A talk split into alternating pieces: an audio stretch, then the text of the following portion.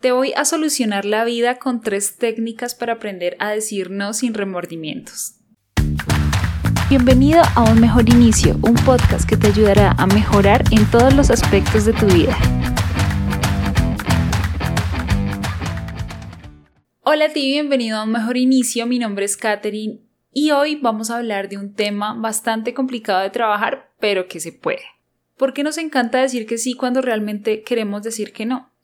Eso tiene una razón de ser. Decía Aristóteles que somos animales sociales por naturaleza. Por ende, se nos hace muy placentero querer agradar a los demás. Sin embargo, podemos aprender a decir que no cuando no queremos hacer algo que nos piden o cuando no aceptamos alguna situación. Y esto realmente es muy importante tanto para nosotros, para evitarnos problemas, como también para el amor propio. Es una de las prácticas de amor propio que de verdad nos ayuda muchísimo a tener nuestro carácter definido ante cualquier tipo de situación. Entonces, si eres de las personas que normalmente le dice que sí a todo o a todo el mundo, estas claves te van a servir muchísimo para cambiar tu vida, te será muchísimo más fácil sentirte bien y evitarás problemas futuros. Entonces, la primera clave es entrenar decir no. Esta clave tiene varios aspectos. Inicialmente es observar tus conversaciones durante el día y detectar los momentos en los que dices que sí a algunas situaciones a las que no quieres realmente decirle que sí y sacar de esas situaciones o recordar tal vez en tiempos pasados situaciones de alarma en la que siempre digas que sí. Por ejemplo, siempre le dices que sí a tu mamá. A cualquier cosa que te pida, así no no, no lo quieras hacer o no lo puedas hacer, le dices que sí. Siempre le dices que sí a tu jefe por miedo a que te despidan. Siempre le dices que sí a tu pareja por miedo a perderla. Siempre le dices que sí a tu mejor amiga porque te da miedo también perder su amistad.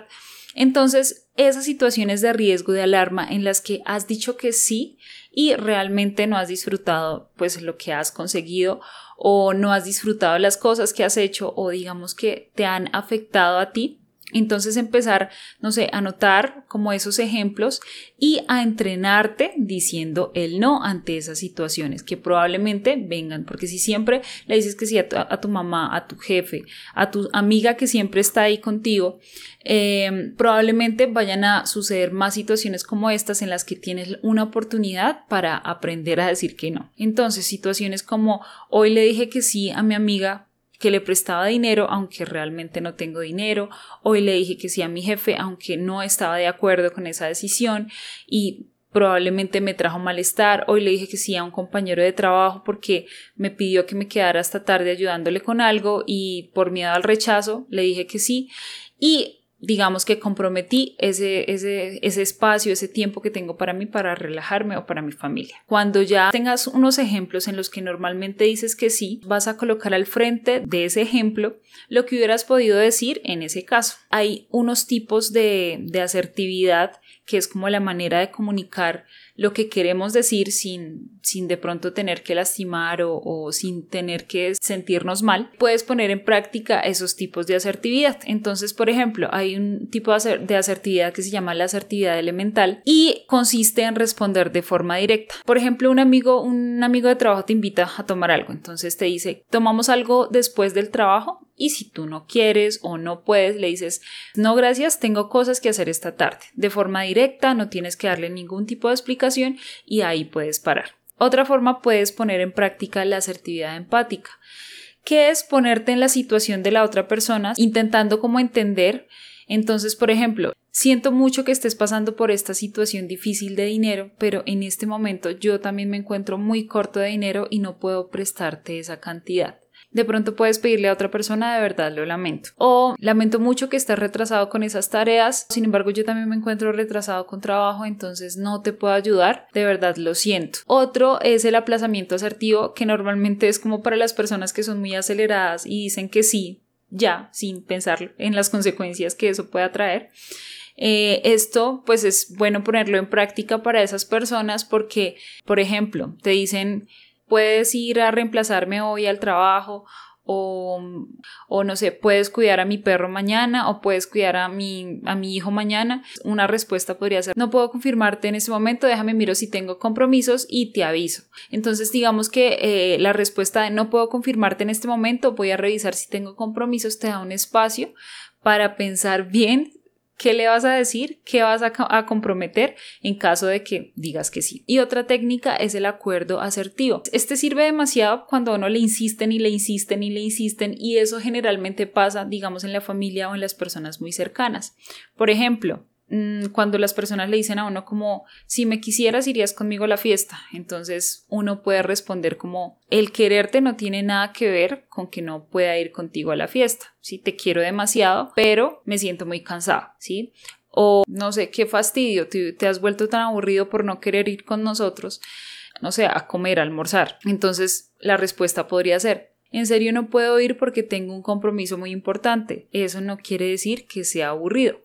Ese tipo de respuestas te dan a ti como cierto carácter. Otra cosa podría ser, no sé, los típicos favores a los amigos. Entonces, si fueras mi amiga, me harías este favor. Uno puede responder como diciendo, no soy mala amiga, te quiero muchísimo, de verdad. Si pudiera, lo haría, pero no puedo por tal razón.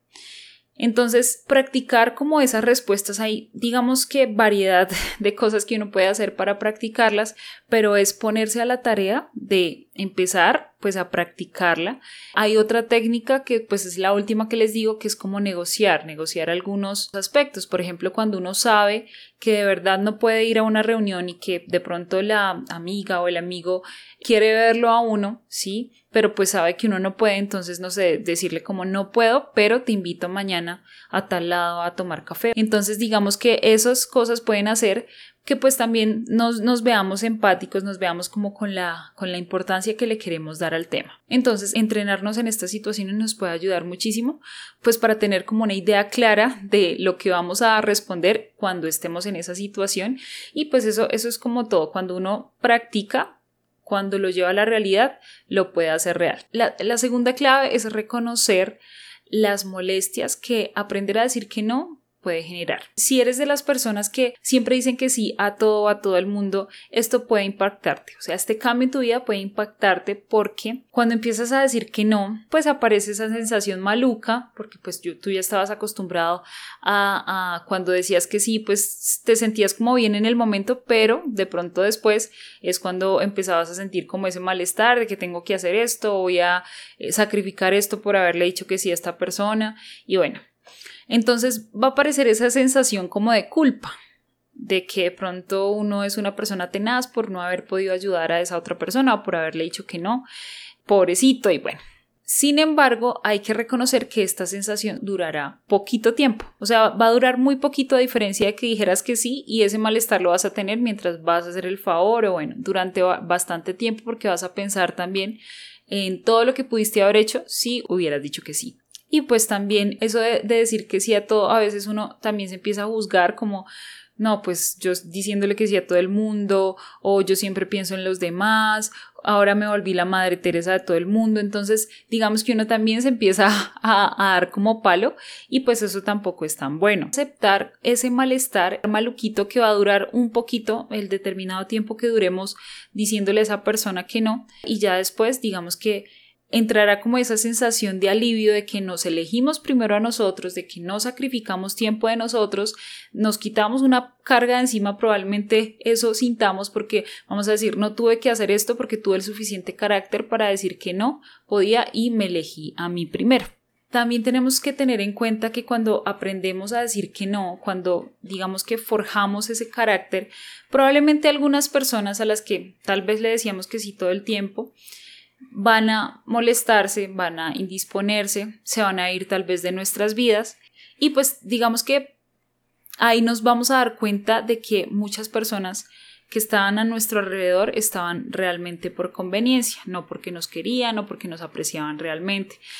Y las personas que se queden aún cuando tú les dices que no son las que realmente importan. Entonces, esto puede ser un poquito complicado de aceptar, pero va a ser como una desintoxicación de todas las personas que no le aportan para nada a tu vida y pues que finalmente vas a quedar con la con las personas de calidad, no lo importante no es la cantidad de personas que tengas a tu alrededor, sino la calidad. Entonces vas a quedar con personas realmente que te quieren y que te aprecian y que pueden aportarte en todas las cosas que vayas a hacer en tu vida. La tercera y última clave es poner límites. Esto es súper importante, los límites son esenciales para cualquier relación que nosotros tengamos y eso incluye la relación con nosotros mismos. Esto nos ayuda a no estar de acuerdo en algunas situaciones, con algunos familiares, em, con la pareja, y pues es importante también entender que los límites son como los contratos. Cuando uno firma un contrato, acepta las políticas tal vez de, lo que va a tener ese contrato, los términos, las condiciones, las cosas que no se deben hacer.